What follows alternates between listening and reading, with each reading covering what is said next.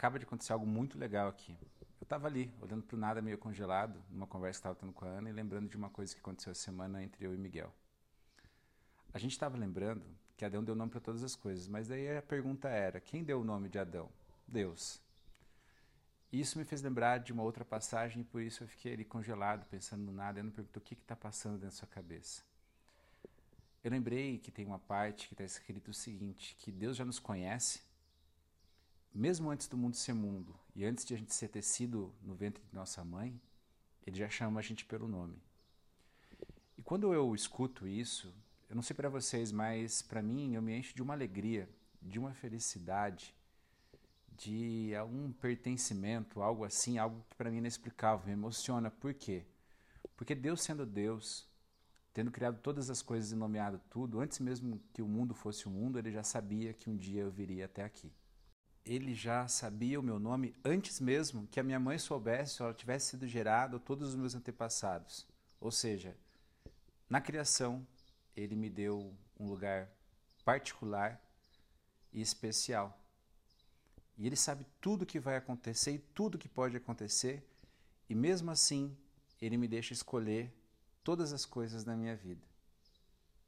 Mesmo quando eu estou escolhendo errado, mesmo quando a minha escolha, por não ter consciência do todo, me leva para um caminho que talvez não seja o caminho da felicidade verdadeira, talvez seja só uma ilusão que eu esteja perseguindo. Mas principalmente me deixa feliz porque eu me sinto único, eu me sinto especial, sinto que tenho um lugar nesse mundo.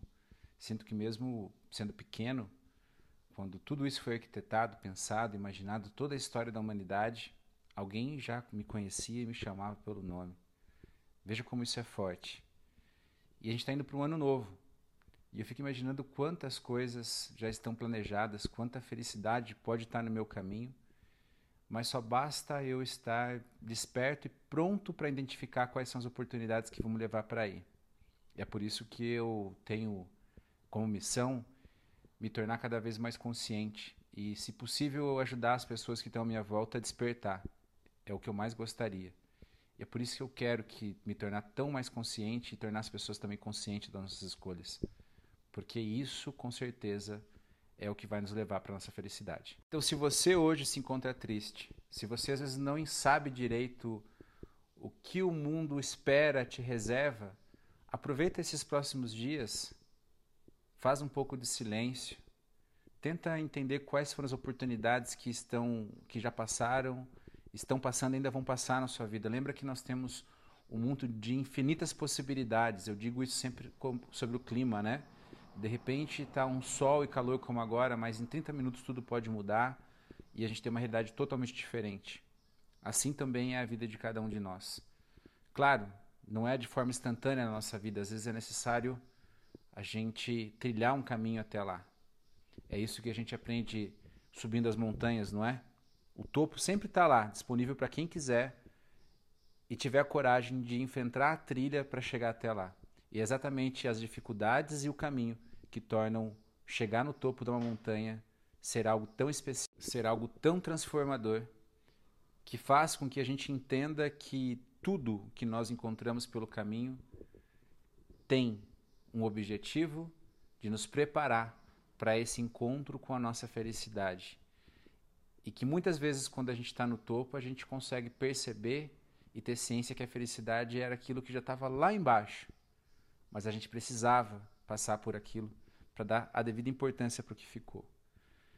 Essa semana eu tive uma mensagem muito bonita que dizia isso, né? Se abandonem no meu caminho, naquilo que vocês acreditam. Não fiquem toda hora tentando é, dizer o que Deus deve fazer, o que o caminho deve fazer. Se abandonem. Deixem Deus ser Deus de forma livre e agir livremente na vida de cada um de vocês. Se eu pudesse então deixar uma mensagem para mim e para o Miguel no futuro, e aproveitando também deixando para vocês seria essa. Você é especial. Algo. Afinal, você é especial. Porque é algo que criou tudo isso, que eu chamo de Deus e você pode chamar de qualquer outra coisa que você quiser para fazer sentido, pensou na sua existência antes mesmo que esse mundo fosse criado, antes que você fosse tecido no ventre da sua mãe. Então, com certeza, ele não te trouxe aqui para que você tivesse uma existência vazia. E com certeza você tem uma grande oportunidade de refletir agora, nesse final de ano, e pensar o que você vai fazer com esse dom fantástico que é de ter o seu lugarzinho no mundo, aonde você pode buscar encontrar todos os dons necessários para viver a sua felicidade.